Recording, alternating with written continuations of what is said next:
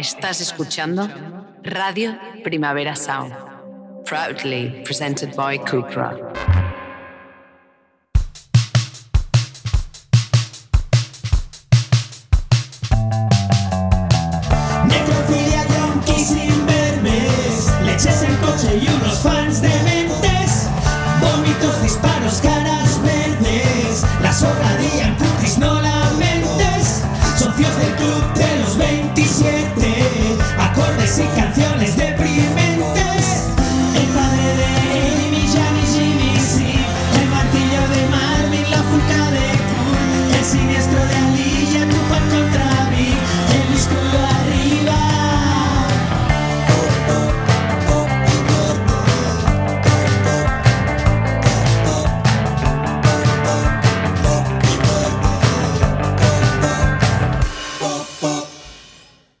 Buenas tardes, Peña, y buenas noticias, Kiko Amat. Buenas tardes, buenas noticias. Eh, cuéntame, cuéntame tus Eh, noticias. est- pues, Benja pues, Villegas. Estamos aquí en el, en el Festival Internacional de Cine de, de Sitges, que me encanta porque es como el triunfo de los, de los buleados, ¿no? Un poco en realidad. Es como la peña que, la verdad, la peña como que en el cole. Hemos esperado mucho para la supremacía. Sí, y entonces hay gente, hay, hay gente guay, hay gente que igual debería crecer y dejar de, o sea, dejar de ponerse las camisetas y tal de, de las pelis. Aplica- pero están como están, están estamos orgullosos. Estamos orgullosos. Sí, Peña como, Peña como maquillada, ¿no? Como la jena de, del Portaventura, ¿no? Que te puedes poner jena y la peña se maquilla de terror. Está guay. Está guay. Eh, venimos a hablaros de mierdas que seguramente os molen, que es de asesinos en serie, pel y pelis. Y delincuencia juvenil. Exacto. Vamos a hablar un poco de... De lo que le mola a todo el mundo, Sí. vaya. Muerte, muerte y delincuencia. Si, tu- si tuviéramos que apostar por el título del, del episodio, sería Muerte y Biopics.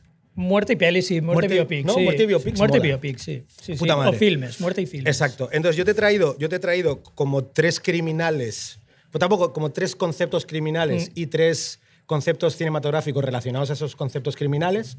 Eh, yo creo que tú traes un par de ellos. Sí, también. O sea, el, el- el concepto del, del episodio de hoy ¿Eh? realmente es crímenes que se transforman en versión fílmica. Ah. Esto, esto se divide en dos. Pueden suceder dos cosas de aquí. Una, la romantización y, y el, el- el embellishment y hacer bonito algo que era atroz. O sea, o Vale. hacer, yo qué sé, From Hell.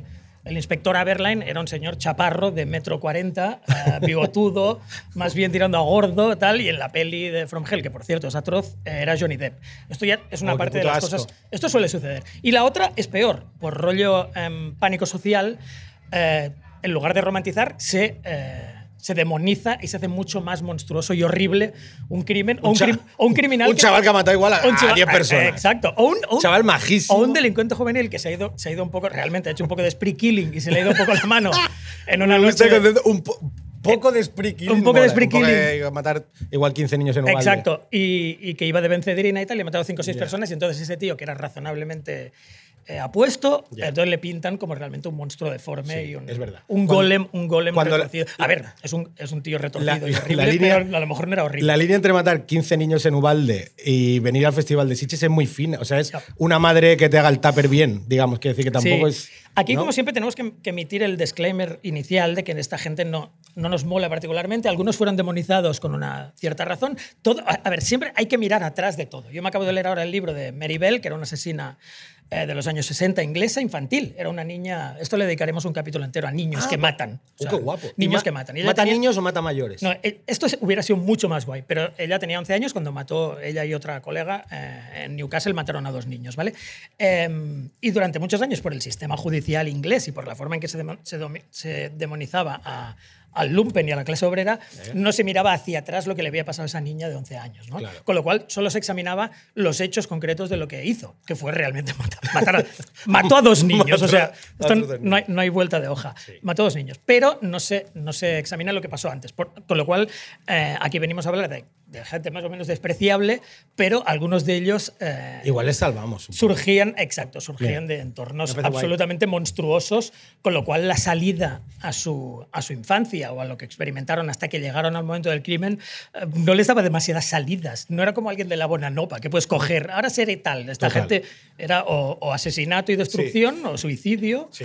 o obrero manual no especializado, que es casi peor que matar a alguien. Exacto. O suicidarte. Oye, eh, ¿qué te parece si antes de lanzar. Creo, creo que querías comentar alguna cosa antes de empezar a lanzar criminales. y No, tal? sol- solo quería un poco reflejar las dos, la dualidad entre las dos versiones de, de Hollywood o, de- o del low cost y la serie B so- Vale. a la hora de explicar a criminales Vale. cuyas historias a veces se parecen y a veces no. Y a veces hay la parte ejemplarizante que por supuesto Hollywood siempre metía mucho más burdamente en los 50 y 60, pero que sigue haciendo. O sea, la parte final, ahora ya no se, ya no se romantiza tanto la parte en que el, en que el criminal es penalizado y en una parte de punitiva donde se demuestra que el crimen no paga. Pero, pero se sigue haciendo, la verdad.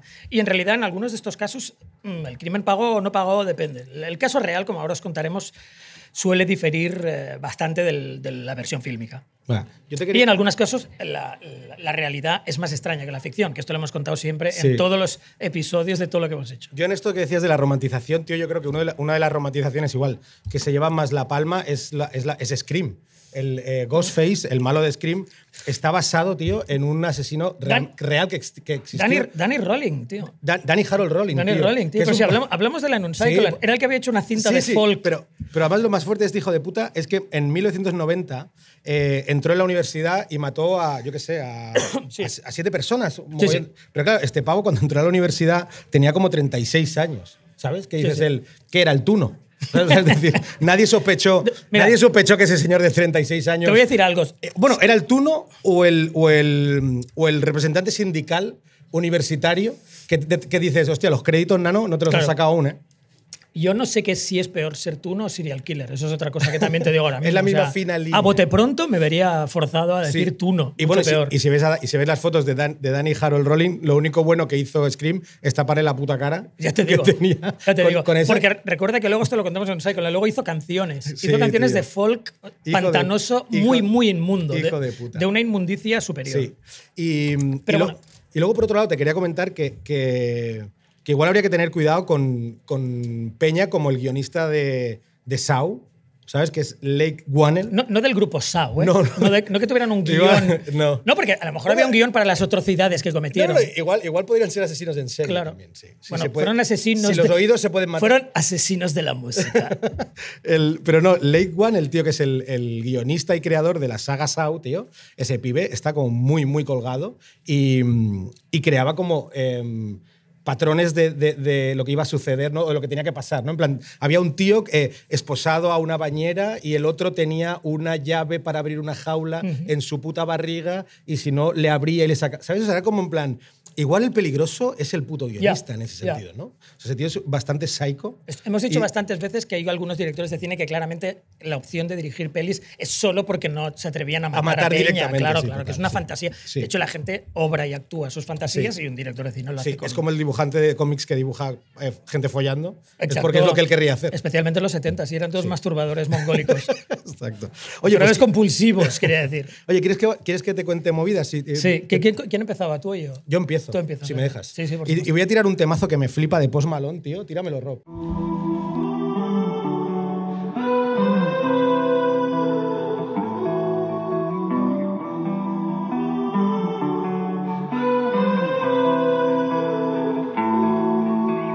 Hollywood's bleeding, vampires feeding, darkness turns to dust. Everyone's gone, but no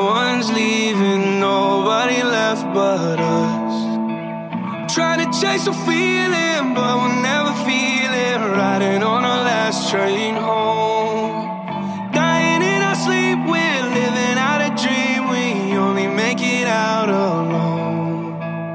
I just keep on hoping that you call me. You say you wanna see me, but you can't right now. You never took the time to get to know me. We're scared of losing something that we never found. We're running out of reasons, but we can't let go. Joder, estaba esperando si entraba y entra más tarde de lo que pensaba. Me cago en su puta madre. Pero te, se te Eh, estaba poniendo la piel de gallina. Es que me flipa Post Malone, tío. Eh, Hollywood's Bleeding es temarral de, del, del cantante, de esta especie de cantante de trap con trenzas que también canta country y hace versiones de Nirvana que te cagas con el batera de Blink y tal. Eh, Hollywood- de Blink, somos muy fans de muy fans de Travis. Es el único que eh, nos gusta mucho ese Change Punor que es Salvemos a Travis, que es el Salvemos a único entero, eh, porque el bajista se va a morir de cáncer y el guitarra Y el sub- subnormal. Y el otro es gilipollas. Vamos a, a- a que las Kardashian no acaben con Travis. Bueno, pues esta canción de Post Malone, que es Hollywood's Bleeding, que es un tema real muy, muy serio del, del disco de- con el mismo título, eh, habla de, de, sangre de Hollywood y si hay un desangre de Hollywood en la historia de los, serias, de los serial killers, es, es lo que hizo Charles Manson a finales de los 60 eh, en- con el caso Tate LaBianca y, y, y la puta familia que se inventó, el puto cabrón. Siempre que hable de, de- de Charles Manson, en este caso Charlie. de Charlie, Charlie, Charlie. de Charlie Carlos, de Carlas, am, vamos a hablar, o sea, siempre que hable de él, eh, recomendaré el libro editado por Contra y excelentemente prologado Gracias. Por el mejor prologuista del mundo, Kiko Amat, que es Helter Skelter. Leed ese puto libro, es acojonante. Y en este caso voy a hablar de Charles Manson relacionándolo con Damon Herriman, que es el actor que le, le- le hace cara en Mindhunter y en Once Upon a Time in Hollywood, que es la peli de, de Tarantino sobre la familia, que curiosamente los dos directores eligen al mismo actor para, para hacer de Manson. Respecto a Manson, ¿qué decir de él? Eh, nosotros le tenemos bastante cariño a No- Charlie. noto por el silencio aquí que nadie le jalea, todavía no tiene fans Exacto. Manson. O sea, Sí. Es un hijo- sus crímenes no han. Es un poco hijo de puta, era un poco subnormal. no he pero- oído un. ¡Eh, arriba, Exacto, Charlie! Pero, pero, pero le tenemos cierto cariño porque lo- lo pa- las pasó putas, realmente viene de la mierda. Yo no diría cariño, no. pero, bueno, troleó, troleó muy fuerte a Dennis Wilson sí. de los Beach Boys, que eso nos mola. Pero sí. Le- o sea, le ocupó la, le ocupó la casa, eh, se comió su comida, eh, No, le- se cagó en su piscina, todo Emit- bien. le emitió la factura por gonorrea más cara de la historia de Hollywood. Esto es Exacto. textual, Esto lo dijo. Dennis Wilson. Y otra cosa que yo acabo de descubrir, me, me he leído las, las, eh, las memorias de Dani Trejo, que las recomiendo muy fuerte, y resulta que Dani Trejo coincidió en la trena con Manson, Mm. y Manson lo, lo hipnotizó, bueno, a él y a más Peña los hipnotizó, no te lo pierdas, es que es muy loco. O sea, Manson les dijo a, Dani Trejo y a sus colegas, en plan, no os hace falta drogas, que yo os drogo hablando. Y les, como que les hipnotizó. Y Dani Trejo dice que pilló una fumada del 15 escuchando hablar, hablar a Manson. Y Trejo lo que dice es algo así como que entiende perfectamente que todos esos chavales de clase Sí. media, apoyardaos, de hippies, eh, cayeran en, en- en- en sus zarpas porque realmente era un, era Bueno, un charlatán. Era un, charla- era un charlatán, desde luego, un charlatán y un vendehumos. Y la gente a la, a la que, a la que captó eran, ah, en su gran mayoría, chicas adolescentes que acaban con, con traumas familiares. Muy locos, padres Home- abusadores. homéricos sí. y padres chungos y buscaban una y aparte es una época particularmente infantil de la historia de los Estados Unidos ¿eh? una infan- Sí. infantilización muy radical de- Totalmente, sí. y, y muy ingenua en muchas cosas y Sí, muy cándida y muy estúpida y era muy fácil caer en manos Total, de, correcto. De, de charlatanes Sí, como y- Char- y él- charlatanes como Charlie Eh, charlatán. Entonces, eh, bueno, básicamente lo que hizo Charles Manson es engañar a un montón de chavalas y de chavales eh, desnortados de clase media blan- blancos, en su- eh, todos, eh, la mayoría. Eh, si esto lo llega a intentar en, en el Bronx, lo hubiera cantado. Otra cosa lo hubiera cantado a Charlie. O sea, que no pa- hubiera pasado nada. Exacto, total. No hubiera llegado a matar a nadie. Sí. En Ripollet creo que tampoco No. hubiera ido bien a Charlie. Para nada. O sea, eh, Charlie no era nada tonto. Y esto no es broma. O sea, escogía. Iba a to- Sarriá. Todo el mundo dice que en las cárceles, por ejemplo, era un tío completamente servil y, y era un Charlie, Charlie iba a la casa ocupa de Sarriá. Buscar. Exacto.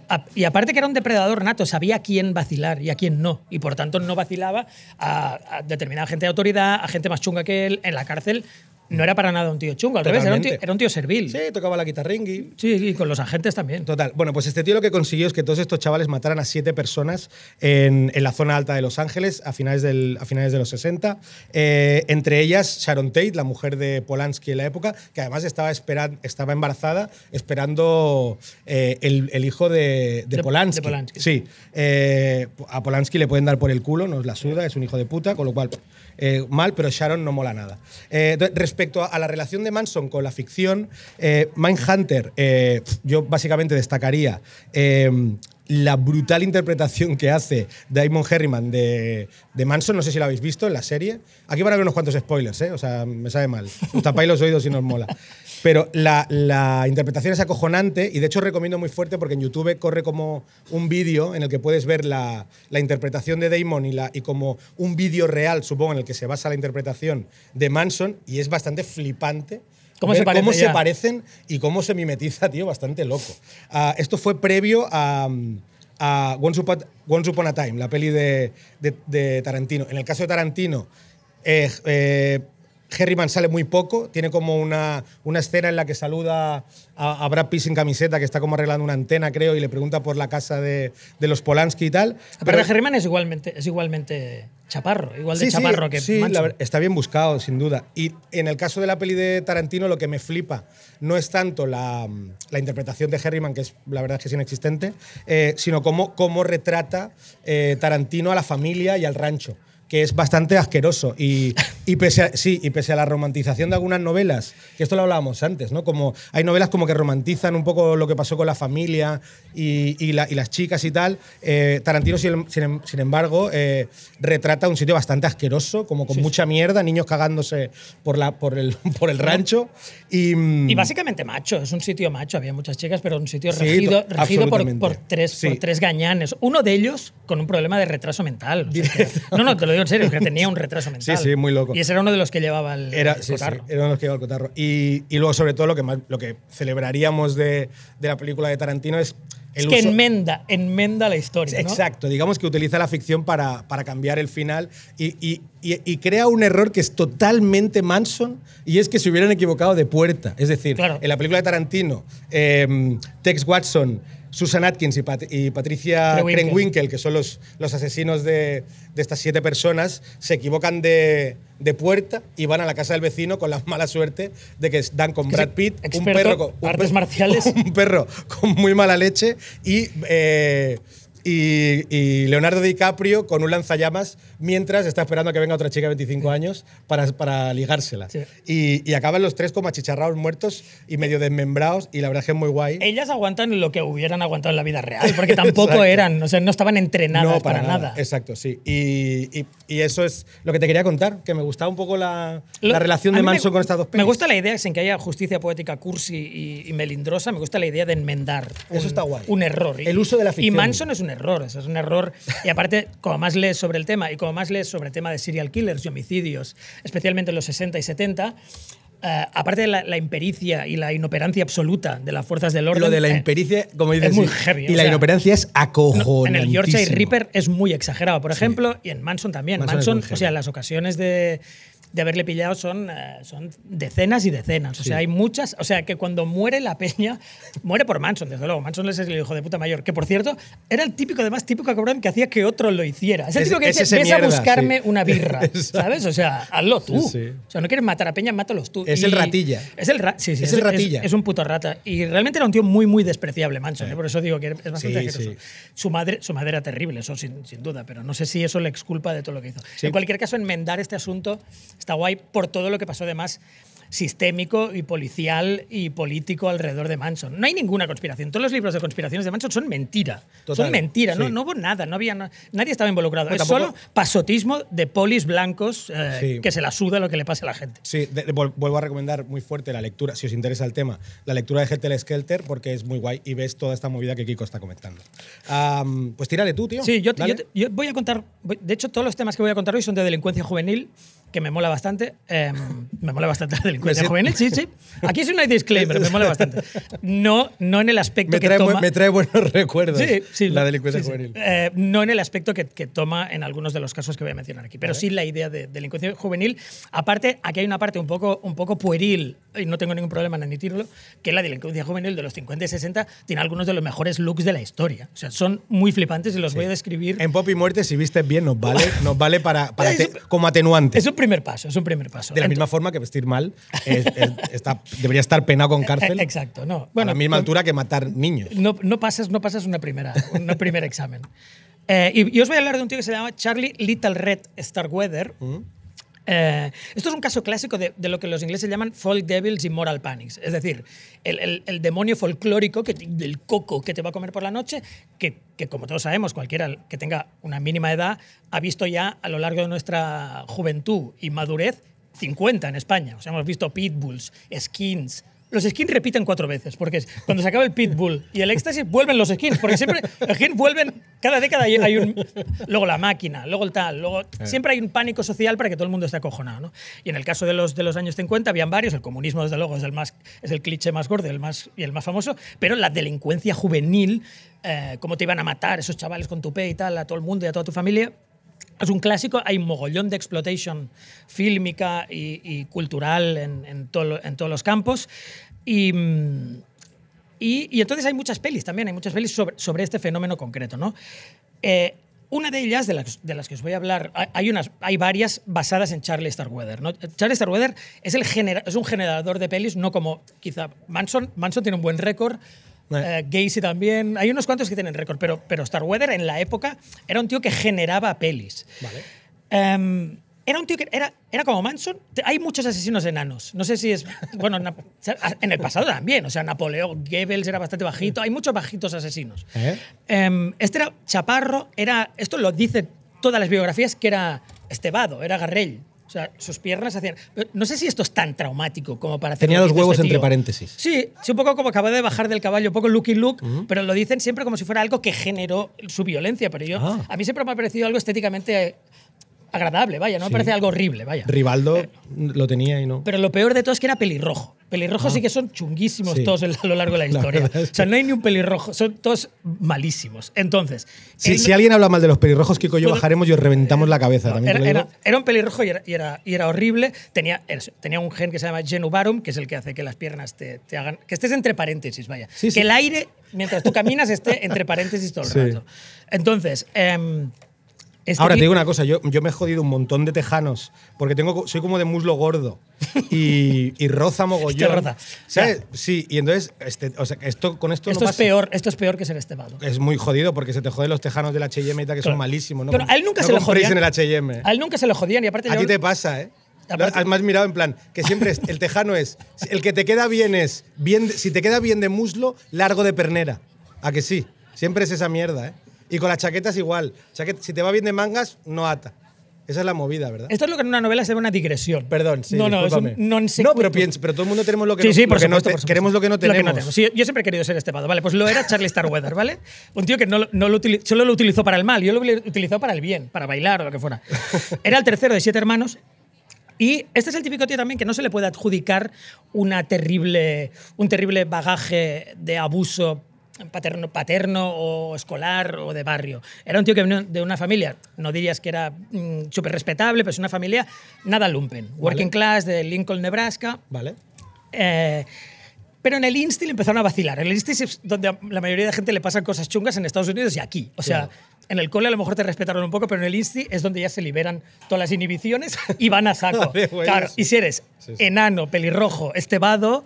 Y además tenía un speech impediment, o sea que hablaba, o sea, no sé si era papizoto o lo que, o lo que sea, ¿sabes? O sea, no- Sí, claro, si intentas defenderte así, claro, no, es como... eh, claro, sí, ten- tenía cuatro. Y encima, espera, espera, que hay más. Era miope, se empeñaba por, por asunto estético. Claro, él creía que ya tenía esta, este, este, esta- estas cuatro fases de, de El, fealdad. bu- el, bully, el bully que hay en mí, pienso, es que igual se lo merecía, un ¿no? par de hostias se merecía. No, pues, claro, no se ponía gafas. Endereza algo. No se ponía gafas porque aparte era miope. Entonces, bulleado. Bully, entonces entró en la típica rueda que yo he visto eh, en tiempo real y físicamente a lo largo de mi vida, que es típico matón, el típico eh, ex-bulleado que va al gimnasio, se vuelve Ese- skinhead Bueno, sí, claro. y empieza a bullear. Esa y- es la historia de no, mi y a es destruir- la historia de mi barrio. y a destruir a gente a su paso. Esto conocemos a gente con nombre y apellidos, Sí, o sea, sí. tranquilamente. Y con o sea. motes increíbles. No, ese es el tío que sale del gimnasio rapado y, y diciendo, ahora vais a ver. Básicamente, su visión del mundo a partir de entonces es, os vais a enterar ahora.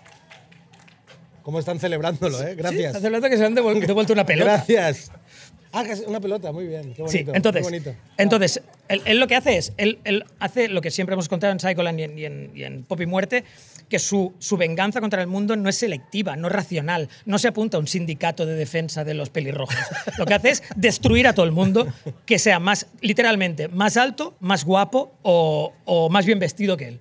O sea, cualquiera que de esto, él salta, supongo que debe saltar o con un taburete, y, les, y zurra a todo el mundo en su instituto, ¿vale? Vale. Luego, entonces le entra una obsesión James Dean, que en aquella época, en aquella época lo petaba de una forma exagerada, Sí. y, eh, y se, se identifica eh, plenamente con el personaje de Rebelde, de Rebelde sin causa, Vale. ¿vale?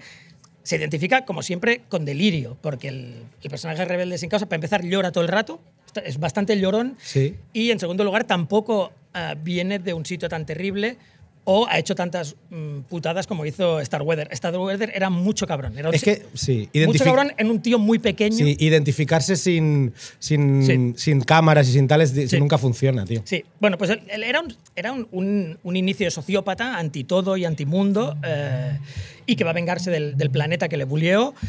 Y se convierte en un teenager lleno de rabia. En la, en la biografía que leí yo decían que tenía un odio duro como el acero, que es una, forma muy literaria de decirlo. Entonces empieza la típica cadena de curros eh, sin ningún tipo de salida. A mí me gusta su época de basurero porque iba, iba, iba haciendo de basurero por Lincoln insultando a la peña desde el camión. ¡Hijo de puta! Eso ¡Vais me- a pillar! Es que a mí siempre me acaban cayendo un poco bien. Cosa que me parece súper razonable de un Total. basurero. Yo lo que no entiendo es que no insulten a la gente Total. en los camiones, ¿no? Sí, y, sí. Porque además y- con el olor a mierda te miran mal y es como, hijo de puta. Pues, pues mira, Benja, esto me lo, me lo has puesto Claro, a huevo. tío. Porque él, ser basurero, le convence de la conjura del mundo. O sea, hay una conjura del mundo contra él. Ya no es rollo pelirrojo, es pelirrojo, chusma y encima me meten de basurero, ¿no? Ah. Eh, ¿Qué pasa? Hemos hablado muchas veces en capítulos de lo que se llama la folia de, ¿no? de, de la locura, la locura que se retroalimenta entre dos. Hay muchas parejas asesinas, ¿vale? Ah. Este es un caso de pareja asesina, Vale. si bien la voz cantante la llevaba Starweather. Este tío, ¿tú no conoces al típico colega o La la, respuesta o la es sí. típica colega La que, respuesta es sí. que su pareja es mucho más imbécil que él, La respuesta es masculina o sí. femenina, y dices, hostia, es- este tío tía le hubiera mejorado a mogollón tal y, es- y, este, y esta tía o tío le ha, vuel- le, ha, le ha hundido en una lodazal de su normalidad. La respuesta es sí. Vale, pues eh, a Starweather le pasó exactamente lo mismo. Conocí a una chica que se llamaba Carol Ann Fugate, que tenía 13 años. Recordad que son los años 50. O sea, no es que sea incestuoso, sino que todo el mundo. Tenéis que restarle 10 años a todo. O sea, la gente empezaba mucho antes a hacer cualquier cosa, ¿no? Vale. Eh, y él, que tiene como. En este momento tiene como 17 o 18, no, tiene 18. En 1956 conoce a la Carol Fugate. Sus viejos, los viejos de la Carilén, que también venía de una familia eh, en la peli Badlands, de la que luego hablaré un momento, la pintan a Sissy Spacek, la pintan como, como majoret y tal. Esta, yo creo que no era majoret, era solo. Era un poco estulta, hay que decir, Vale. y, y no, no era majoret, pero, pero tampoco venía de un hogar desestructurado, ¿vale? Sus viejos odian a Starweather on site, o sea, solo verle le odian, Vale. cosa que te- le vuelve a confirmar la conjura. Pero claro, él ya es odioso. O sea, le odias porque, por, por eso, porque va, ha visto demasiadas pelis de delincuentes. Es el típico momento también de que los gángsters copian a los gángsters fílmicos. Él, él es un delincuente juvenil que copia a los delincuentes juveniles. O sea, hay un momento ya que todo le da la razón. Sí, tío, y va por el mundo escupiendo, Sí, sí, sacando la Es- navaja, Ese rollo. Atracando escena- a niños. no sé. Hay una escena en, en Bob Esponja que cuando va a la ciudad él se marcha porque no, no recuerda quién es. Y los. Y los y como los malos de la ciudad son como chavales de, de los años 50 y bailan, y bailan, ¿sabes, tío? Es este rollo. Sí, sí. Perdona, ¿eh? Y- no, no, no, no. Y, y- Perdona por interrumpir. No, para nada, hombre. Sus viejos le odian. Y entonces empieza. empie- sus crímenes empiezan en diciembre del 57, Vale. donde, por amor, a ver, matar por amor es un poco mejor que matar por, por dinero, por. O por, por algo racial. O sea, matas por amor. Y Vale. él, la primera vez que mata, él se enamora de la Caroline Fugate. Él, él es un, él es un zoquete de primer orden y ella creo que también bastante, pero él se, se enamoran, ¿vale? Se enamoran el uno del otro, ¿vale? Vale. No lo romanticemos más de lo necesario. Simplemente se enamoran como se podían enamorar dos hámsters, pero se enamoran. Vale. Eh, él intenta comprar un peluche para la Carilán en una estación de servicio. Lo intenta comprar a plazos, cosa, cosa que hizo Ah, bastante de él. está o sea, me llevo esto y lo pago en varias Está entregas. dices, Es un leasing. tro- Un tro- leasing. tro, que es un peluche, vale que vas mal, pero. Y aparte eres basurero, algo no te pagan. O sea, lo hace por. Y, y entonces se ofende porque él está muy ofendido, yo lo entiendo. Él, él es chusma ofendida y todo le ofende. O sea, todo lo que le pasa, o sea, que le digan no a algo que no es razonable, también le ofende. Y Mm. por tanto, eso es una gran ofensa cuando el tío le dice, ¿qué dices? ¿Estás loco? Y regresa a la estación de servicio y le pega, se lleva al, al gasolinero de 21 años, que este tío no tenía la culpa de nada, más allá de no ofrecer un leasing de peluches en, su, sí. en su tienda, y le pega un tiro con un rifle de caza. Sospechoso ya que vaya con el rifle de caza por todas partes a pillar peluches, pero, pero él ya lo lleva siempre, ¿no? Vale. Entonces, de nuevo, el- cuando ya ha matado a una persona, al gasolinero este que lo deja tirado en un campo eh, de alfalfa, Sí. en enero del 58 se va a casa de Carilán con el rifle, Vale. o sea que ya lleva el rifle, como lo Sí, lleva sí. aquí como si fuera algo Total. lo más normal del mundo, de bastón o lo que sea, como la gente que va por la calle con el de esto, él va con el riflecillo. Vale. Entonces, va, en teoría, no se va a visitar a, la fa- a los suegros, pero claro, va armado. Eh, la niña no está, él se apalanca, eh, en el libro pone como en su casa. Yo me lo imagino pies encima de la mesa, Total. tal, escopeta. Igual, igual gallumbos. Gallumbos también, ju- jugando con la escopeta, sacándose burillas, comiéndose la comida, comiéndose los, Rasca- pis- mano, los pistachos. mano- mano dentro, del, de- mano dentro de, de los huevos y la otra en los pistachos paternos, eh, los pistachos no metafóricos, o sea, la bolsa de pistachos del padre. Y evidentemente la madre y el padre que ya le odiaban se quejan, o sea, protestan como protestarías tú Sí, sí. si tuvieras un paparra Claro. novio de tu hija en casa. ¿Vale? Él, él ni corto ni perezo- perezoso, perezoso, perezoso, se los carga a tiros a los dos Wow. y luego, ojo, se carga a una niña, que es la hermanastra de Carilán, de dos años y medio, Hijo a culatazos. Aquí es cuando ya la delincuencia juvenil se nota un... Hay una bajada. Cula- Entonces, con, la, con, la, con la culata, ¿eh? con la culata, sí. Eh, porque no bebé- quiere, no quiere desperdiciar una bala, Un como se suele decir en estas pelis. Un bebé. Entonces, ¿qué pasa aquí? Entonces llega Kerilán, que es la novia, ¿no? Llega, llega a casa de los padres, el ella no había quedado con el novio. Aquí hay dos teorías que los que estáis mm, todavía despiertos, no veo nada desde aquí, así ahora.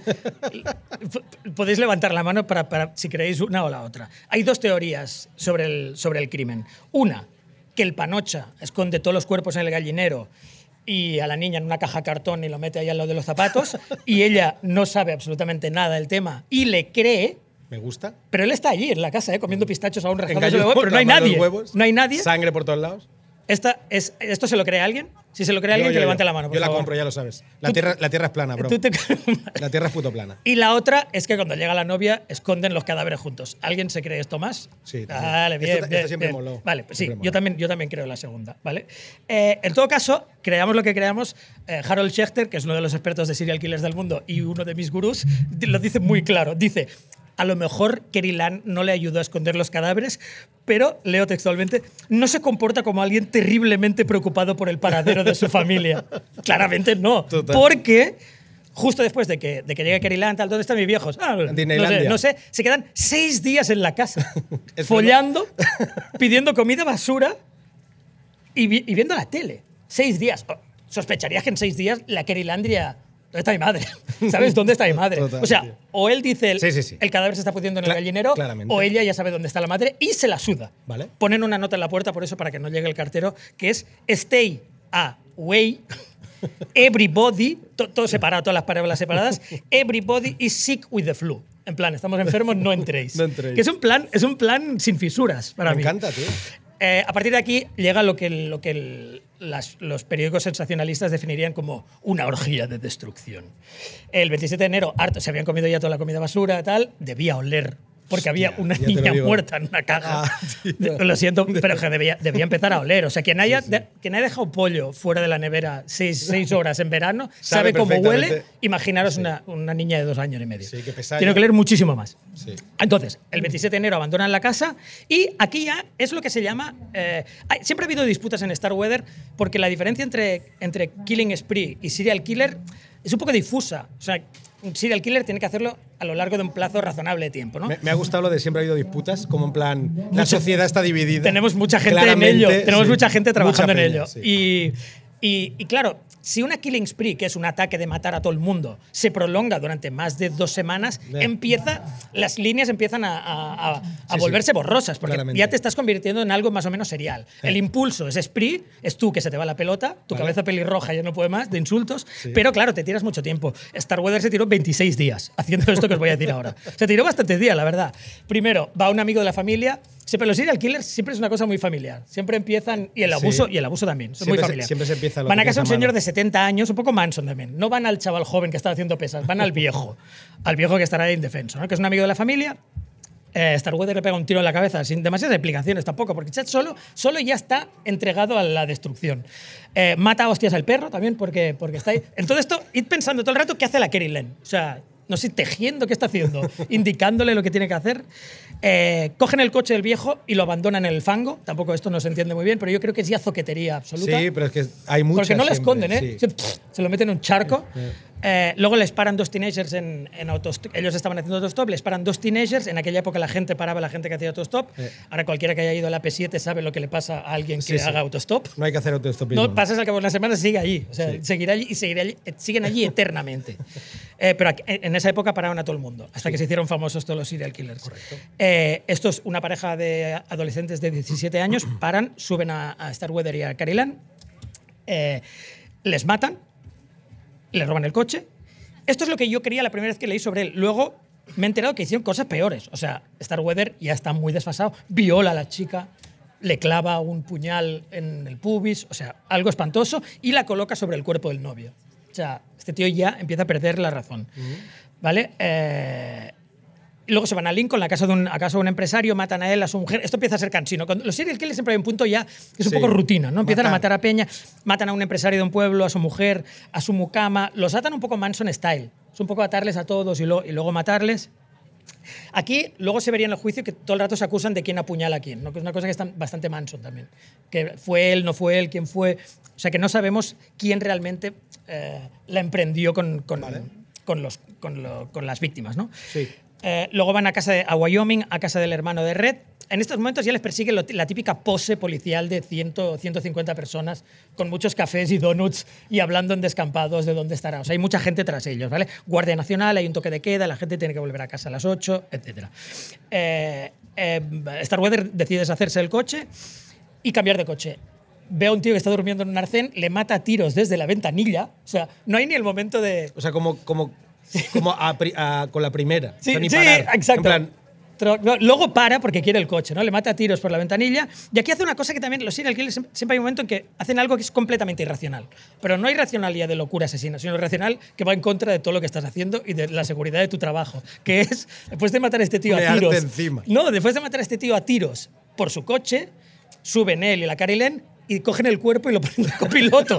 o sea, y recorren medio estado con un muerto al lado. Que dices, esto no tiene ningún sentido. tú- te explica la historia de mi abuelo. A no ser que estuviera fornicando con él o algo. ¿Sabes que a mi abuelo pasó- le pasó eso, tío? Sí, pero no- Mi abuelo palmó en, en- en Granada ciudad y lo llevaron al pueblo sentado en el copiloto porque era muy, te lo juro, no os riáis, porque era muy... No os riáis de porque- mi abuelo. Porque costaba pasta llevarlo, eh, yo qué sé, con un carro oficial o yo qué sé, movida. Y, y claro, yo, mi abuelo se murió que mi madre era muy pequeña, o sea, pero yo en mi, en mi ensoñación llevaba gafas de sol, tío.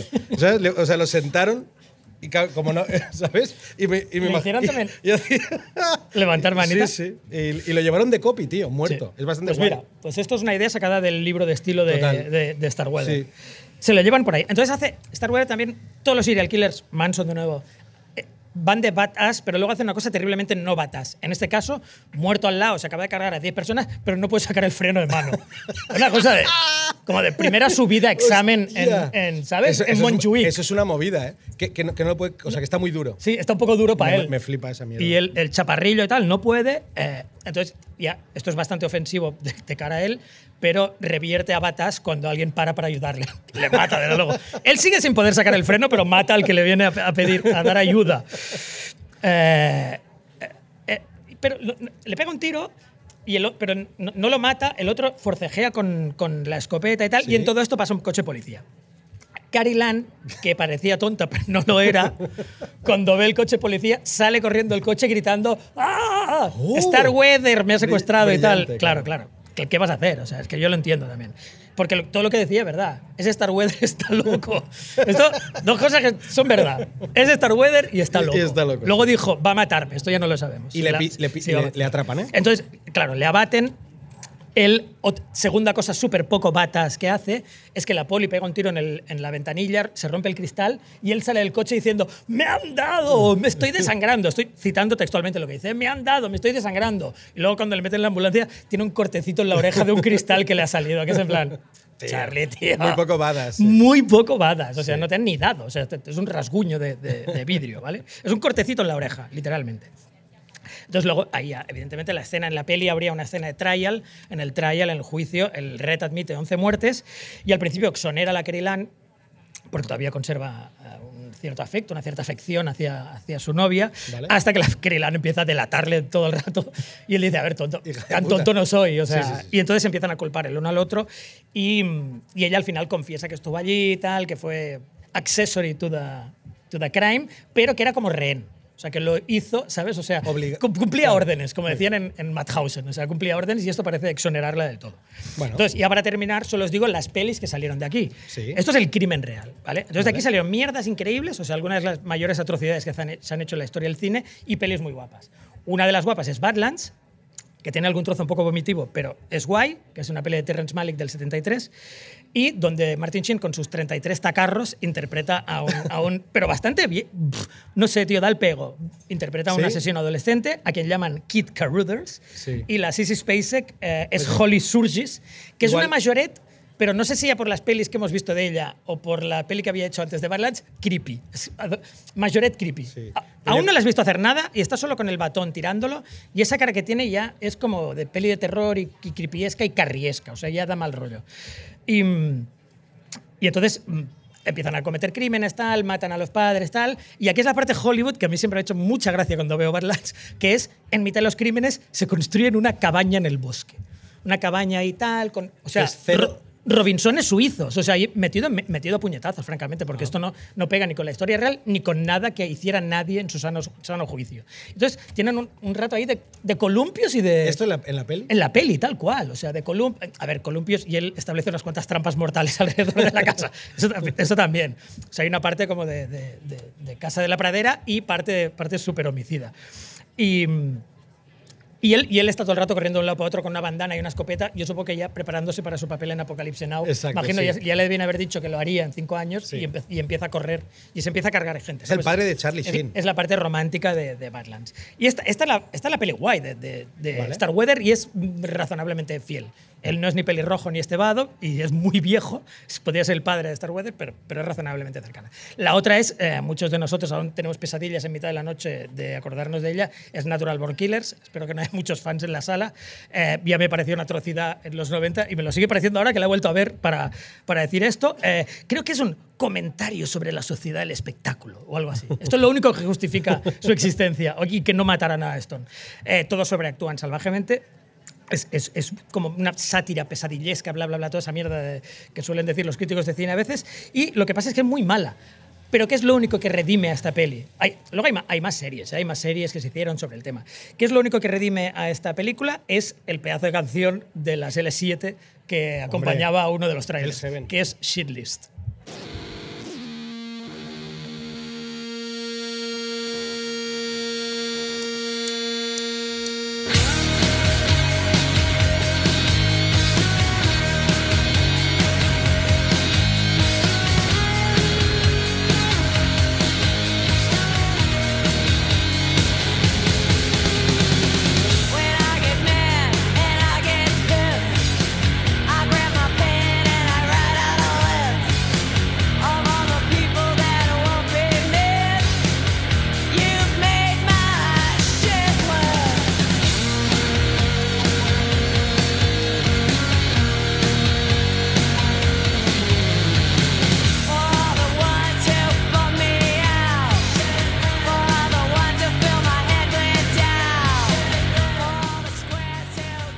tema, vaya tema rango serio, ¿eh? Sí. Vale, Muy pues, eh, pues recojo. Recoge, recoge. recojo. Eh, mira, el del siguiente, del siguiente criminal que vamos a hablar es John Wayne Gacy, que es, es, eh, no, por, no, por, no, por, no por buena persona, pero es uno de mis preferidos. Es uno de los peores, de hecho. Sí, de es uno de mis preferidos. Y, y yo quería tirarte un tema. Hay un tema de Sufjan Stevens. Di que nosotros nos los conocemos a todos y Gacy es en el top 5 de, gente top de five, mierda. es top five, De gente de mierda duda. de verdad. Es- sí. Y mira que hay, ¿eh? Sí, entonces. eh, y, eh. Stevens tiene un. Tiene un, un tema titulado John Wayne Gacy, pero como el puto podcast es mío y, y, y hago lo que me sale de los cojones, voy a tener una canción de un grupo mío que se llama John Wayne Gacy. No. Tírale.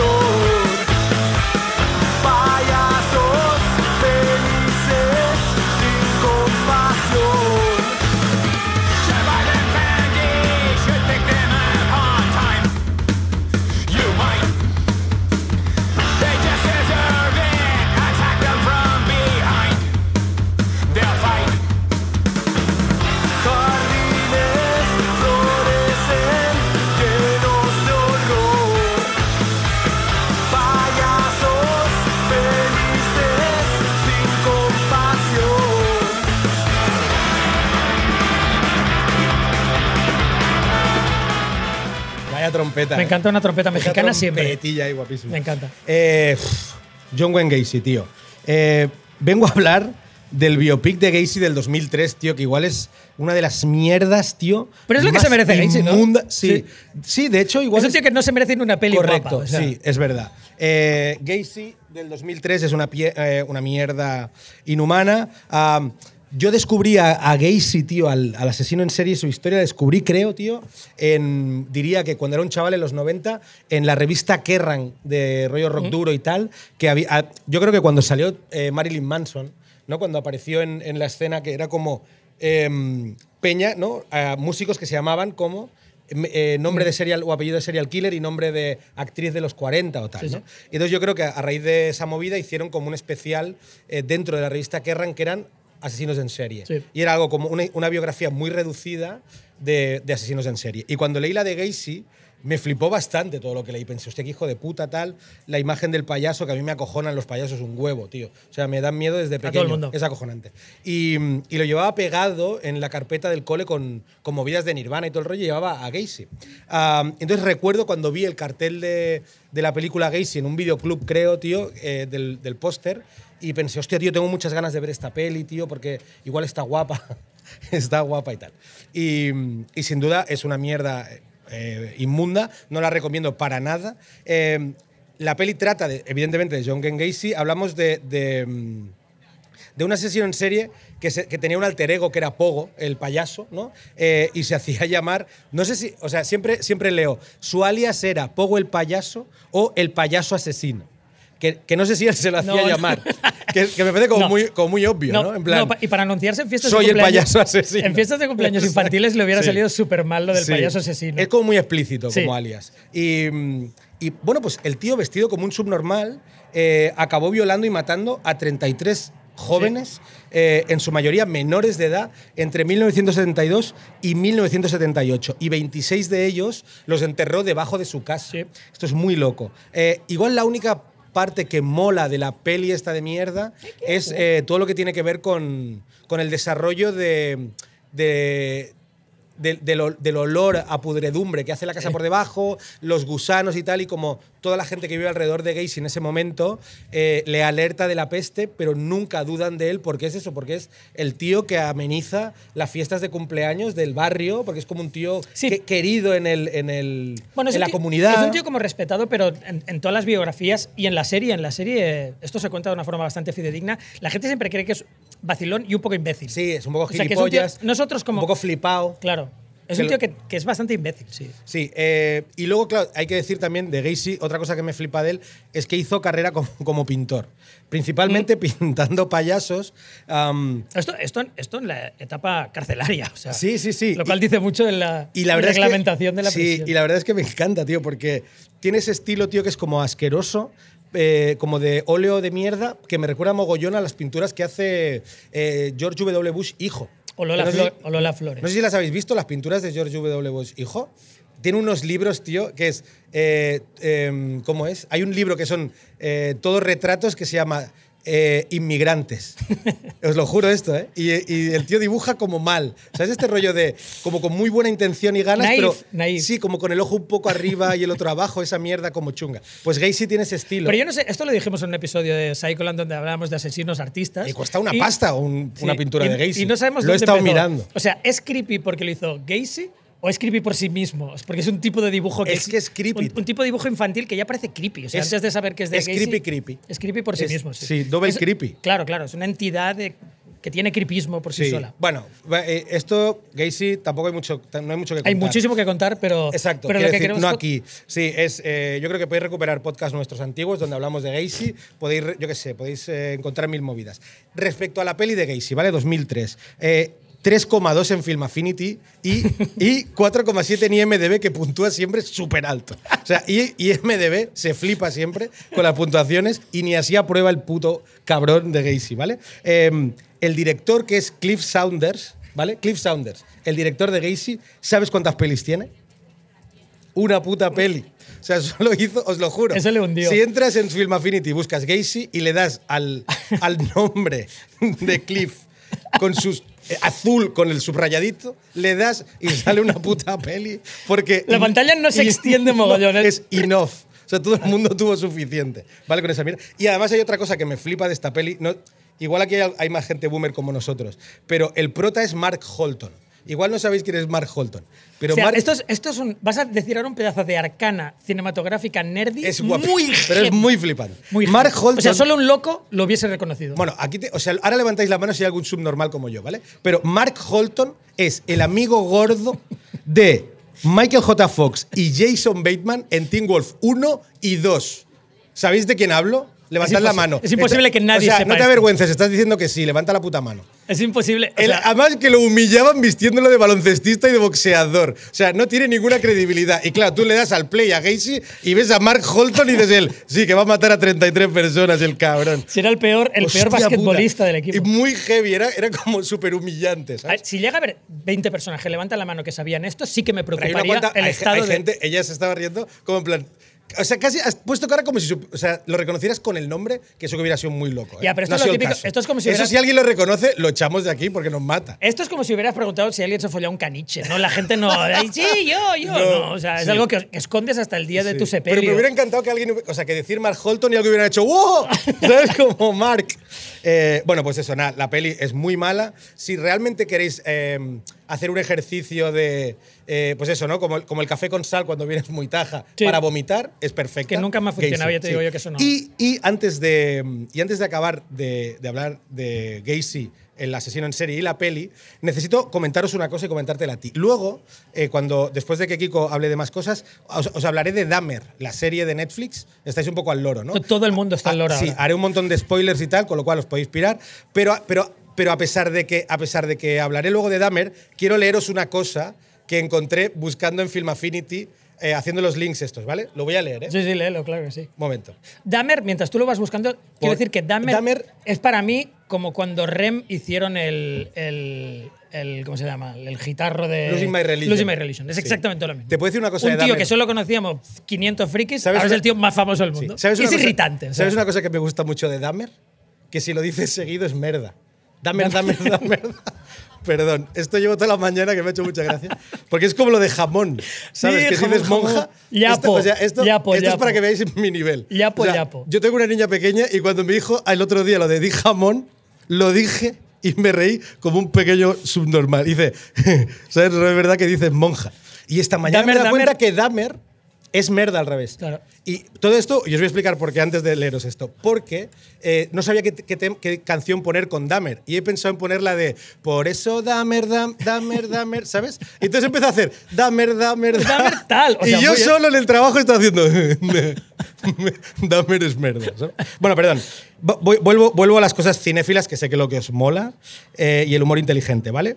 Eh, en, os hablo de una peli que se llama Dahmer versus Gacy, ¿vale? Que la he encontrado en Film Affinity. Y es que no, no puedo explicarla, os voy a leer la sinopsis. como es un crossover, como los de Marvel. Os voy a leer la sinopsis literal, es muy guapa. ¿eh?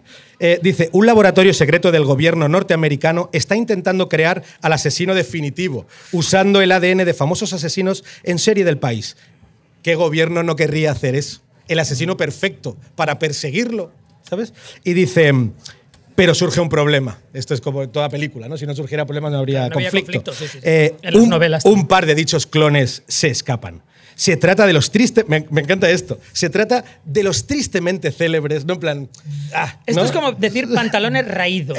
O sea, Sí. es- ¿sabes que alguien Como escribe esto- mal cuando pone pantalones Exacto. raídos? Como esto o, que es un marco o- homosexual rampante. Y eso O sea, es un marco incomparable, ¿no? Claro, marco incomparable. Sí, dice. eh, bueno, y entonces dice: Se trata de los tristemente célebres Jeffrey Dahmer, apodado el carnicero de Milwaukee, autor de 17 asesinatos entre mil. no- Tú me, imagínate la mierda de peli que será, que en la sinopsis pone lo que hicieron, rollo biografía de Wikipedia. En plan, no tengo nada. ¿Qué esto decir sobre la peli? Es, la- es mi vida como estudiante, que era en plan, solo pongo lo que me sé, aunque no tenga nada que ver con lo que me preguntan. ¿eh? Y dice, John Wayne Gacy, más conocido como el, es, 17 asesinatos, bla, bla, y John Wayne Gacy, más conocido como el payaso asesino, en cuyo marcador, esto me flipa, particular, figuran un total de 33 asesinatos. Y por si fuera poco, el único, esto es brutal, el único que parece capacitado para detener la orgía de sangre y asesinatos iniciada por Dahmer y Gacy parece ser un tal Ringo, no el batería de los Beatles. Un luchador, entren, luchador, eh, espero que mexicano, un luchador entrenado por Dios como Goku, y armado, únicamente, Dios. y armado únicamente con una escopeta y una botella de whisky medio vacía. En su cruz final, ¿eh? en su cruzada deberá enfrentarse no solo a Dahmer y a, y a Gacy, sino también a sus propios demonios y a un ejército de ninjas japoneses. ¡Guau, tío! Es como, me cago en su puta madre. Es- tira purpurina encima del zorongo. Es ves como- tirando. A sus propios, pero me encanta lo de sus propios demonios internos y a los ninjas. Claro. ¿Sabes? Bueno, perdón. eh, Me ha encantado. Se merecería un aplauso. Me ha encantado, sí, me ha sí. encantado. La fu- fuerza del aplauso, pero es que es Ese brutal. tío anónimo. Es. Ese tío anónimo, ese Hostia, genio brillante. anónimo. Eh, Gacy versus Dahmer, miradla, seguro que tiene- yo no la he podido ver, pero la que la, la- lo voy a hacer. Eh, pues ya está, tío. Yo hasta aquí llega Ah, mi- sí, llegas hasta aquí, Gacy. Sí. Vale. Yo te voy a contar otra historia de delincuencia juvenil, también de los 50. Venga. Tenemos hoy un, un rollo Dale. marcadamente retro en este sentido. Era, ya os lo he dicho antes, era los 50 y 60 son una época de preocupación. Un poco a los boomers de aquí recordamos que todo era ETA en los 80, pues en los 50 todo era la delincuencia juvenil, ¿vale? Vale. Y, y los ruskis y los comunistas. Eh, una de las pelis que se hizo, que os he comentado antes, es una que se llama The Young Savages, que es una peli bastante guapa, la verdad. Es del 61, es como neorrealista. Hasta tiene una intención, aparte de, de ejemplarizante, pero tiene una intención de explicar un poco por qué pasan esas cosas. ¿no? Vale. Siempre un poco moralista, un poco sociata, pero, pero, pero explicarlo sin demonizar a lo loco a, a todo el mundo. ¿no? La, la dirigió un tío que se llama John Frankenheimer, que hizo el Manchurian Candidate. Eh, es una peli. es- Esto no tiene nada que ver, pero me hace gracia el cartel de Manchurian Candidate porque es poli- la- decidieron que era una buena idea anunciarla así. Si llegas cinco minutos tarde, ya no sabrás de qué va. Oh, Es en plan, ya, no voy, pues ya no voy, yo qué sé, hijo de puta. O sea, esa es forma de anunciar nada, tío. Ese es como pasivo, súper pasivo-agresivo, Totalmente. ¿sabes? Eh, entonces, ¿cómo os definiría Young Savages? Young Hostia, es como poner, pero es como poner la, la tirita antes de la herida, en plan, te va a parecer una mierda porque llegaste Porque, minutos tarde. claro, claro, tío, cuando llego te quejas. Esto no tenía, esto no tenía ningún sentido porque has Está llegado tarde, imbécil. Está guay. Porque te has perdido el tráiler. Exacto. Te has Eh, perdido los anuncios y no tienes. no. Si la experiencia completa Claro. no tiene sentido. No tiene sentido. Va, sí. perdón, va. Eh, no, entonces, Young Savages es. Tenéis que imaginar, eh, no sé, una escena de West Side Story eh, donde nadie se besa y nadie baila. O sea, es todo West Side Story sin los besitos y los bailes. O sea, es decir, delincuentes, bueno, y, mu- y muy- mucho más sucios. O sea, no brillan tanto como los Jets, pero. Pero es el rollo eh, eh, enfrentamientos entre gangs de, de Nueva York, ¿no? Vale. El plot es un, es un barrio chungo de Manhattan. Hay un gang blanco que se llama los Thunderbirds, que es un nombre muy popular para este tipo de. Total. Tal, que llevan un look impresionante. Son o sea, chupa de cuero, blue jeans con doblata de, de seis dedacos y botas engineer, que las botas motora de las botas de motora, excepto uno en la peli que va con capa. Con Ah, una ca- ¿sí? con una capa y le llaman Batman.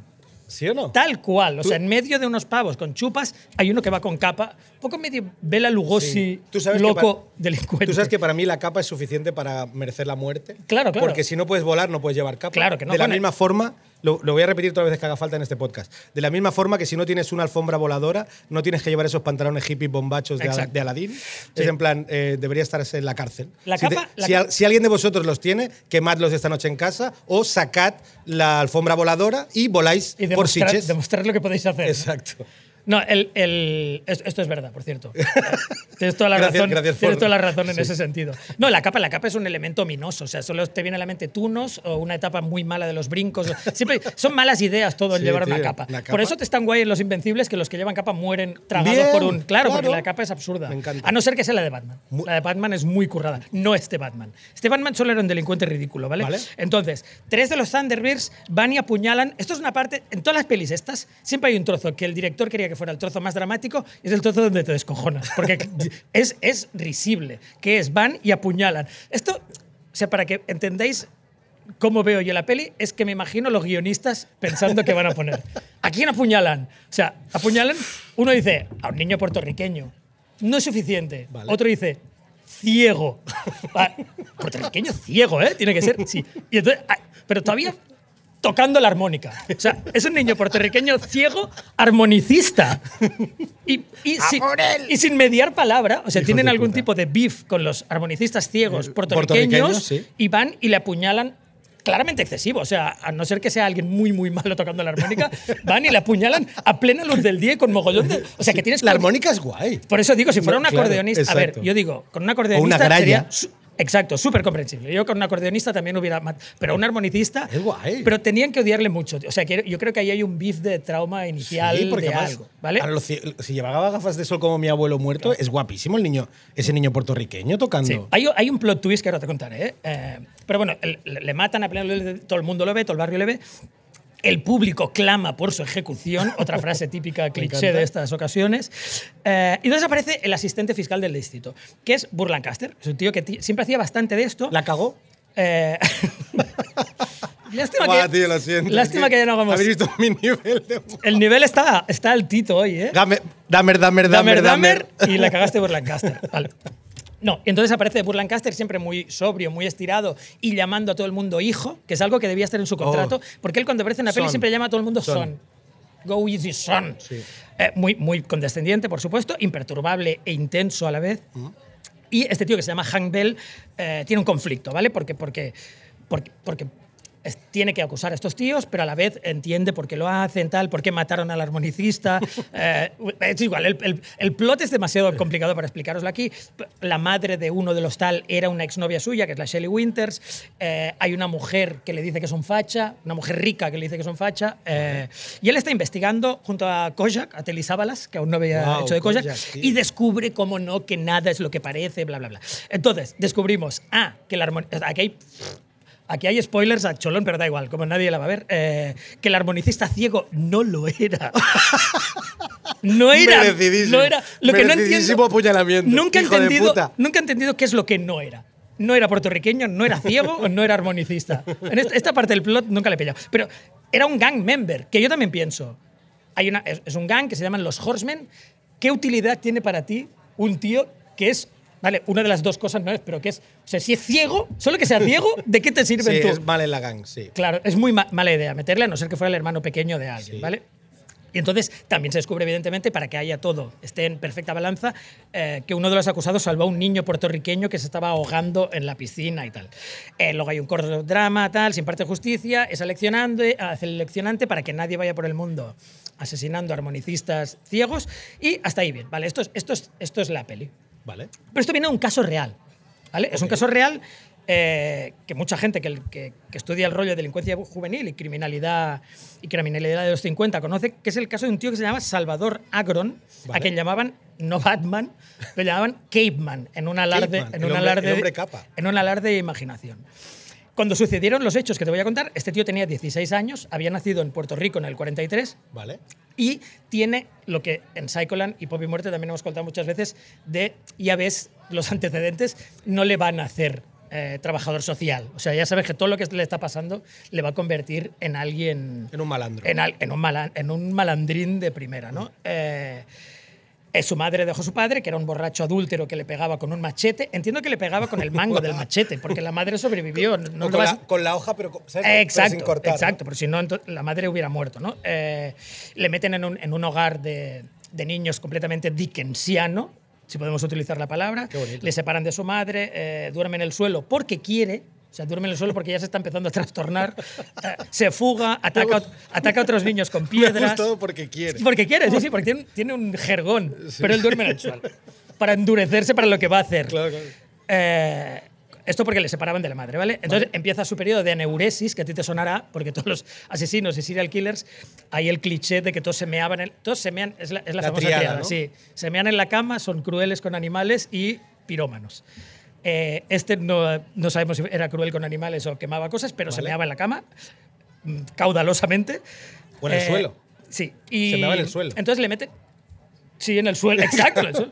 Entonces, No ensuciaba nada, era un charco, simplemente era un charco que fregaba. Igual dormía en el suelo porque se No, me pero sí, luego cuando tenía un jergón le metieron en, una- en un hogar de monjas, se siguió meando, por supuesto, caudalosamente, y las monjas, a quien él llamaba bitches from hell, le hacían algo que ya hemos visto en varios serial killers que, que fueron traumatizados por sus madres, ¿no? por madres abusivas o padres abusivos, que es que le hacían eh, eh, plantarse en mitad del patio con la sábana mojada en la cabeza, con la sábana meada en la, en la, en la cabeza. Luego hacen un par de, un par de, de tácticas para intentar que se deje de mear en la cama, de crueldad monjil, pero que no entiendo. O sea, una de ellas es que mee en ladrillos calientes, que no entiendo qué finalidad tiene. Bien. A no ser que sea encima de ladrillos calientes y me, o sea, que se esté quemando, ¿sabes? O sea, que sí. apagando ladrillos calientes, no entiendo La por qué otra esto es te como quita pra- la... practicar la puntería como para dominar el arte del mear, ¿sabes? Exacto, exacto. tienes que, solo lo mes, ¿sabes? En plan, solo mes en los un agujeros, sitio. Claro. En los agujeros de los, los ladrillos, ladrillos, claro. claro. En plan, venga. Esto te hace un puto fenómeno de circo. No sé si te curas, pero, pero al menos te ganas la vida. Es joder. Ganas la vida, claro, Sí. claro. Ahora, pues mira, lo acabo de entender. Es ahora. guay eso. No, y la otra que le hacen es le tiran a un termitero. Que Esto sí que no sé para qué Guau. coño sirve, más allá de, de que te piquen 100 Muchas hormigas. Y evidentemente el tío le trauma mogollón el rollo termitero. eh, se fuga de ahí, le mandan a vivir con su padre, ¿vale? Deambula solo por las calles inevitablemente deambulando solo por las calles. No son los años 80 donde todo el rato te violaba gente, pero en los años 50 también te viola bastante gente. Claro. O sea, hay un nivel de violación Sí. alto. No tanto. No, no- no está de No, moda, exacto. exacto, no está Pero- de moda, pero, pero si te vas a dormir a un puente y tienes eh, 12 años, alguien va a interferir en tus posterioridades. O sea, tarde o temprano va a haber una interferencia en tu Total. trasero. Vale. Y, y esto también, evidentemente, eh, es algo que acrecenta su odio contra el mundo. ¿no? Vale. Eh, le meten en un asilo de pobres hasta los 10. Todo esto le pasó antes de los 10. Es o sea, no es que tenga 18, no. Tío, Todavía como- no tiene 10 años y ya le ha pasado todo esto. Es la Drew Barrymore del crimen. Exacto. Entonces, sale de, cuando sale de ahí no sabe ni leer ni escribir, han abusado de él. Eh, tiene una compulsión de coleccionar navajas que sospechas que no va a ser solo para ponerlas en un. que las Sí, va a sí. utilizar, o sea, la, la está coleccionando para ponerlas a buen uso. También le descubren varias veces enterrándose a sí mismo en el patio. Guau. Sí, sí, o sea, quiere, quiere enterrar, o sea, quiere desaparecer, quiere desaparecer, hacerse desaparecer a sí mismo. Vale. Entonces, claro, este tío eh, le meten en un, en un reformatorio donde a todas luces aprende a ser un delincuente. O sea, es un sitio donde no, no- solo no le reforman, sino Sí, que allí las clases que dan son de delincuencia. Claro, es la, es la pedrera, es la Total, masía. Tiene como cinco, cinco clases al día donde le enseñan tal, a, a meter, a meter puñaladas. O sea, Pincha hoy, hoy aquí, que te toca pincha después, aquí, claro. retuerce el, el cuchillo. Exacto, hoy que te toca después del patio, tal, pegar a niños, pegar a tu madre. Entonces, claro, el tío aprende, eh, aprende a ser un delincuente, eh, se enzarza en lo que las biografías definen de nuevo como homosexualidad rampante. O sea, no es- tiene que ser rampante. Rampante. Si no, no cuenta como homosexualidad. Tiene que rampar, Vale. que no sé exactamente qué es. Ok. Eh, claro, al salir del, de Wildwick, que se llama el sitio, se lo disputan. Es casi como un crack. Claro. No tengo ni puta idea de las metáforas futbolísticas, Es pero la voy a Leo- soltar, el Leo- la voy a soltar a ver si cuela. Es como un crack futbolístico. Total. O sea, Lo han entrenado y es el mejor. Los gang, claro, los gangs de Nueva York se lo disputan. Saben que ahí hay un tío que ha estado en cantera y que sabe más que nadie de, Eso está de guay. Sí, de delincuencia juvenil. Entonces, aquí se une a.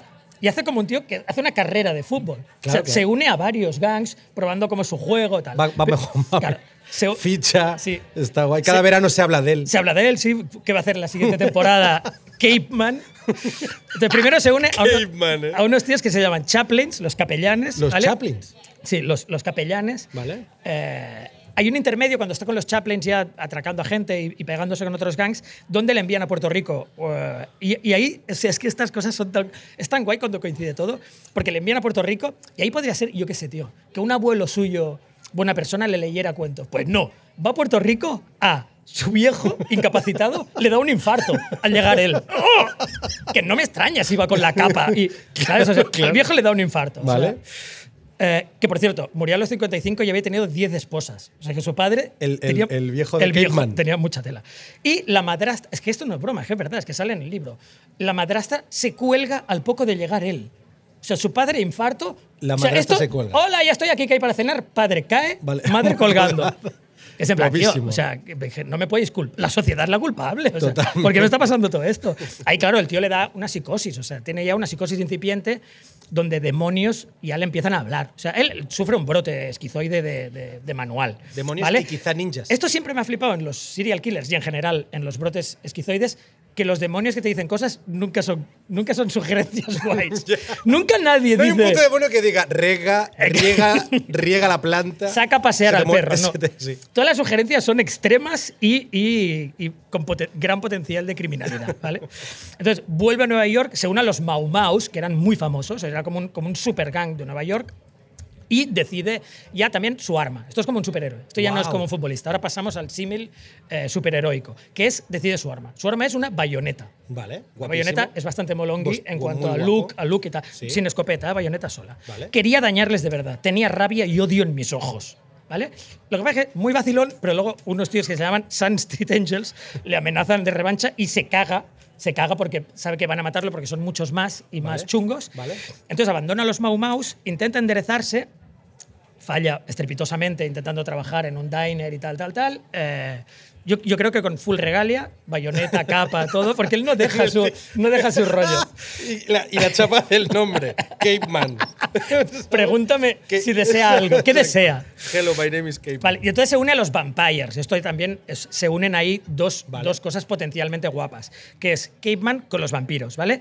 Se muda con otro, con otro miembro que es colega suyo, que se llama Tony Hernández, a quien llaman puto, y que es puto, o sea, le, llaman- le llaman puto porque es un chapero. Sí, vale. Y, y él eh, es un tío que lleva una... Y no chapero como tú y yo, que el otro día hablamos de que éramos chaperos. Exacto, no ese Pero porque nos molaban las No ese tipo de chapero, no ese tipo Sí, de chapero. chapero, Entonces, emprenden una, una operación de venganza contra otro grupo que se llama The Nordics y Sal pilla la capa, una, en este caso una daga Tex-Mex eh, con así ondulada, Guau, ¿sabes? Yo me lo guapo. imagino como una daga malaya. Sí, sí, sí. Y su colega Tony, el puto, pilla.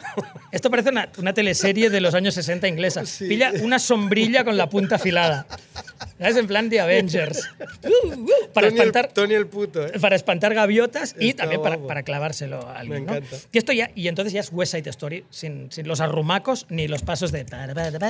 Que es que se juntan, es la típica escena que hemos visto en Warriors y todo, se juntan varios bang- gangs eh, chicanos para darle su merecido a los gangs blancos de Nueva York, ¿vale? Y se, un- se unen Vampires, Young Lords, Hard Kings. Es que no solo tienen buena pinta. Tienen porque esto muy no- buenos nombres. Esto no lo he comentado. El look de los delincuentes puertorriqueños neoyorquinos es más allá de flipante. O sea, que parecen un grupo de, de funk punk, los Liquid Liquid. O sea, pantalones por aquí. Ya. Él, hay una foto muy, muy malandra y muy guapa, donde va con pantalones por aquí, tirantes, Tirante. camisa de paramecios muy ancha, de manga corta, guapo. y una esposa colgando. No las dos, una. Como, como, Ya. como qué Sí, guapo. guau, muy guay. Ya estoy medio pillado. Muy- ya, en plan, ya estoy medio. Claro, ¿Me van has a- medio pillado? Me van a pillar, me van a pillar. Qué guapo, tío. Y entonces van a, a un parque de Hell's Kitchen con la consigna no gringos, leave the park. ¿vale?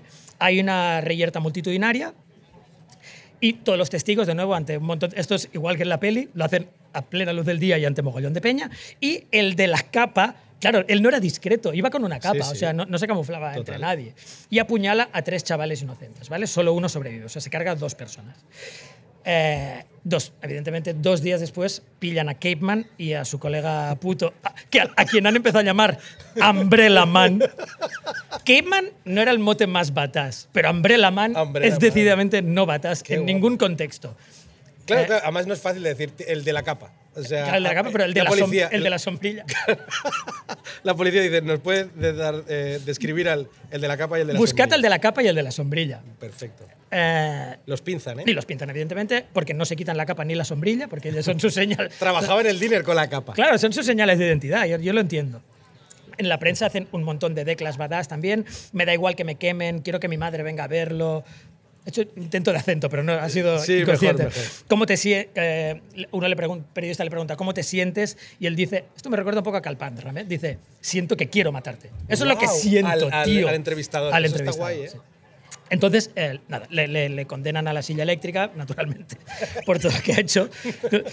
Y, y entonces, aquí, a partir de aquí, ¿vale? Le condenan a la silla eléctrica. Nelson Rockefeller, que es el gobernador de Nueva York, le conmuta la pena por, por life, o sea, 20 to life o como se llame, o sea, toda tu puta vida entre rejas. Vale. Y aquí pasa, hay buenas y malas noticias, Benja. Te las voy a contar muy, muy, muy rápido. Vale. Las buenas noticias es que el tío es uno de los grandes rehabilitados de la historia de los Estados Unidos. ¿Qué va? Es un tío mega rehabilitado. ¿Qué va? O sea, se Cape con- Man. se convi- Cape Man, sí, sí.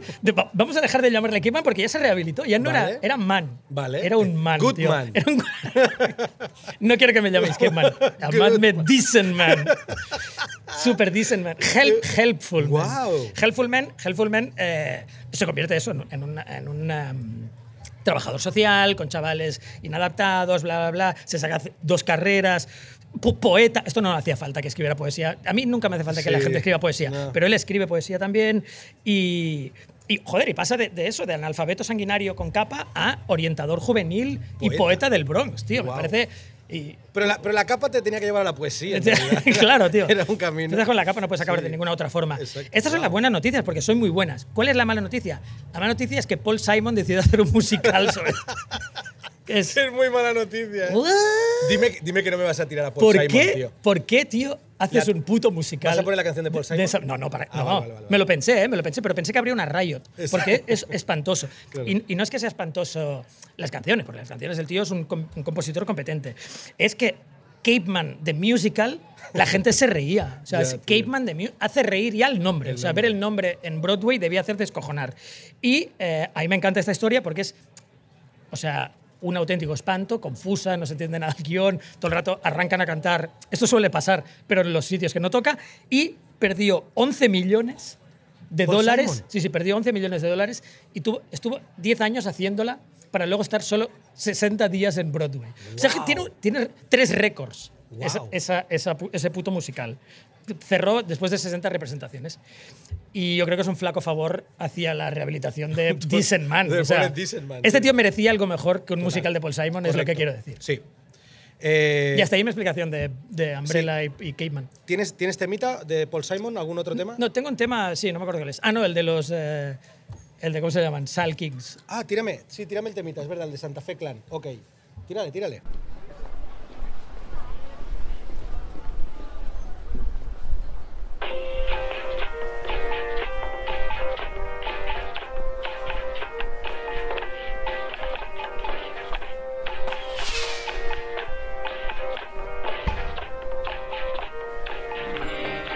Peligro en el vecindario, en mi cuello cuelga un rosario. La muerte por el barrio camina a diario. Antes de mi velorio seré millonario. Ay, ay, ay. Cumbia.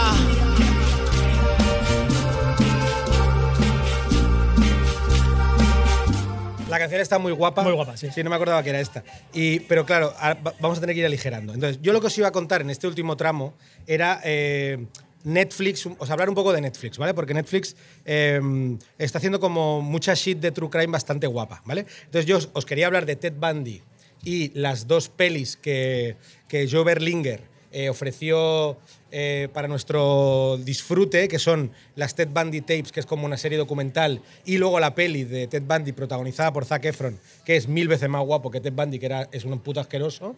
Bueno, porque Eh, lo odiamos, pero en odiamos no era, tan, no era tan Sí. abyecto. También os quería... Facialmente no era abyecto. Espiritualmente era, un una hijo de ruina. puta, sí. La otra era hablaros de, de la serie muy guapa de Night Stalker de Richard Ramírez, que igual es la persona más mala del mundo, o de los más malos. Guapo, charas, pero, muy, pero un cabrón.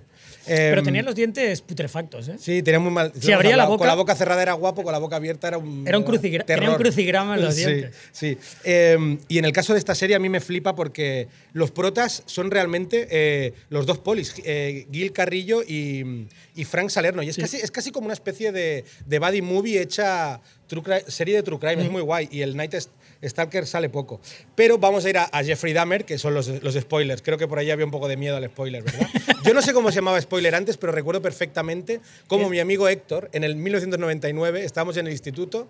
No, o sea, yo no- la palabra spoiler no existía, ¿eh? Y, y me dijo, voy a ver el sexto sentido. Y yo le dije, como gracioso, yo siempre he sido muy gracioso. Y le dije, Bruce Willis está muerto.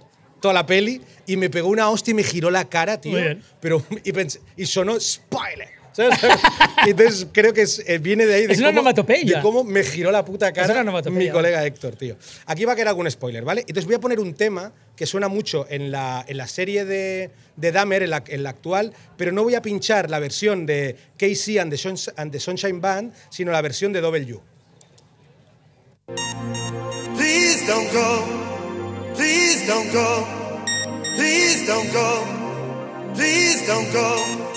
Please don't go. Please don't go. Please don't go. Please don't go. Babe, I love you so.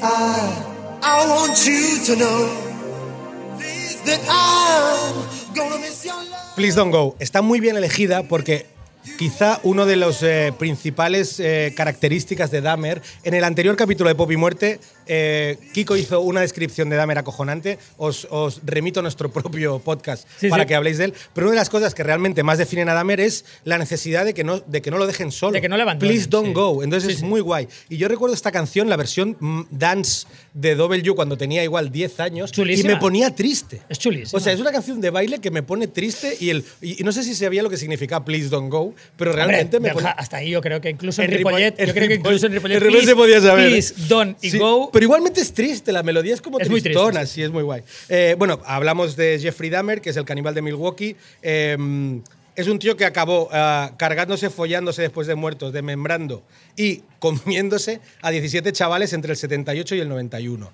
Eh, respecto a la serie, como siempre en Netflix, un pelín larga, le sobran algunos capítulos. Si hubieran hecho la mitad estaría mucho más guapa, pero bueno, te la gozas bastante porque está guay. Eh, Evan Peters, el prota, está increíble, tiene unas nalgas de acero espectaculares. o sea, realmente es- hay que destacarlas porque son brutales, tío. Bueno, es Mercurio, tío. Es- no, no, es, no hay tanto. Es, es Mercurio convertido Mercurio. en acero. Sí, sí. unos nalgas de acero increíbles. Eh, y yo quiero destacar eh, tanto la relación que tiene Dahmer con su padre como la, la interpretación que hace Richard Jenkins del padre, que es espectacular. No vamos a descubrir a, a Jenkins ahora, que es un actorazo acojonante, pero me flipa. eh, toda la relación paternofilial que hay en, en la peli y lo borracho que es eh, Dahmer también. Esto ya lo, lo habíamos Sí, dicho, lo habíamos es- dicho en heavy. muerte. Y tengo, y por este- Pero, pero un- una bebida homérica, ¿eh? no, no, o sea, bebe muy heavy. muy as- Priva- bebe como de Samboy. Priva muy loco. Es, muy heavy. es Ripo Style. Y, y lo que, y tengo que decir que Dahmer es un hijo de puta.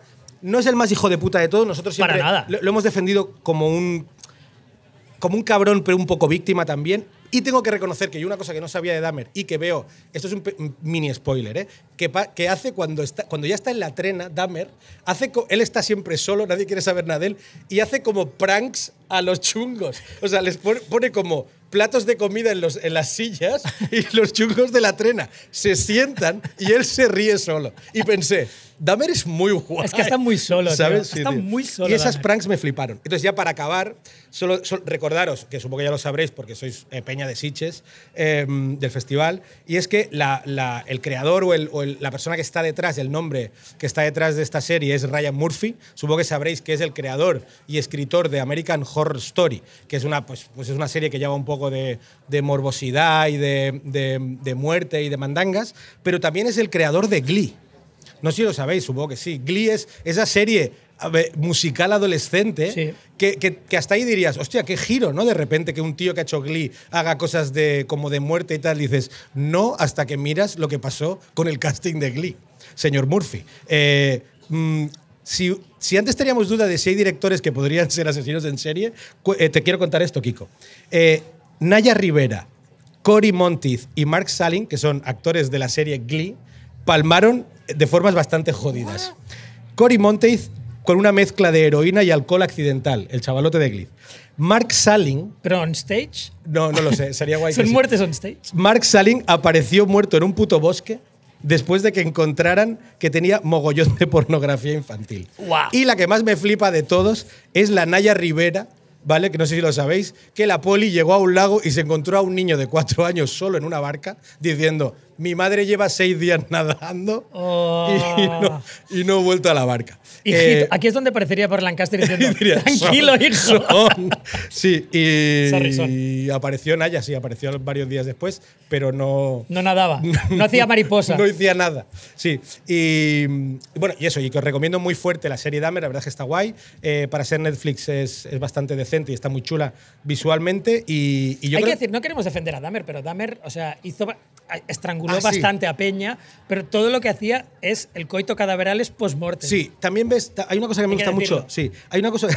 Es se diferente lo, hacerlo- Se lo follaba después de muerto. Claro, la cosa sí, es como diferente son. hacerlo después de muerto que antes, eso es, eso es elemental. Sí, es verdad. Y, mm, y quizá para acabar, decir y también destacar, que yo creo que es, es importante, eh, cuando os hablaba de la interpretación de, de Evan Peters, yo creo que es flipante si vais a buscar algunas de las entrevistas que tiene Dahmer, que tiene algunas que, que dio antes en la cárcel antes de, antes, de, sí, sí. antes de morir, y es bastante flipante eh, la cadencia que consigue Evan Peters, tío, en la forma de hablar, bastante como de sin alma Sí. del puto Jeffrey Dahmer real, que es un chaval realmente al que le habían quitado el alma, tío. O sea, Sí, habían- vacío por dentro. Le habían tío. quitado el alma y la gente que, que ha leído las biografías de Dahmer sabe que además le habían quitado más cosas, porque le habían operado de una hernia inguinal Correcto. a los 4 o 5 años. Pues el Esto alma- lo contamos en, el alma se le en escapó y ahí. Muerte. Y él creía, cuando se levantó a los 4 años, se creía que le habían, que le habían convertido en un castrati a Total. todas luces. Sí, sí. O sea, él se creía que le habían arrancado la genitalia. Para mí Esto hay- ya no es una gran forma de crecer. Sí, para- el el último spoiler es, para mí hay un momento en el que Dahmer, en la serie, se cuela en la fotografía honoraria del, del anuario, cuando evidentemente no tiene ninguna, ninguna virtud para salir en esa foto. y- Sí, el alcoholismo. Sí, exacto, sí que era más, más alcohólico le- de la clase. Pero hay un momento en el que quiere entrar y se pega una hostia contra la puerta. que- ¿Sabes ese rollo de que a mí me ha pasado mil veces como que quieres hacer una entrada triunfal y te pegas con el marco y, y que está brillante, no sé si es real o está brillantemente interpretada, pero para mí es Jeffrey Dahmer. 100%. Bueno, porque él veía dos, piensa que veía dos puertas. Se acababa de meter una botella de straw y- Exacto, y, sí. seis six pack de, Total. de Tall Boys. Yo creo que lo dejamos aquí. Lo dejamos aquí. Lo dejamos sí. con Bueno, un lo te- dejamos aquí porque nos están echando. si no, Exacto. no dejaríamos nada aquí. Y lo dejamos con un temazo. Sí, un temazo de delincuencia juvenil, de los pagans.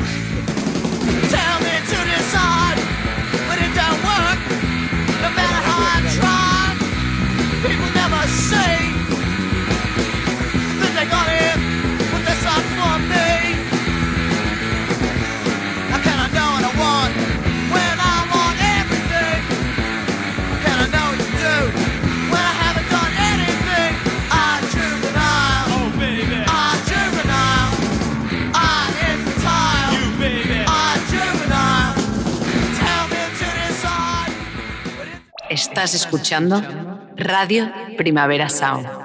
Proudly presented by Cupra.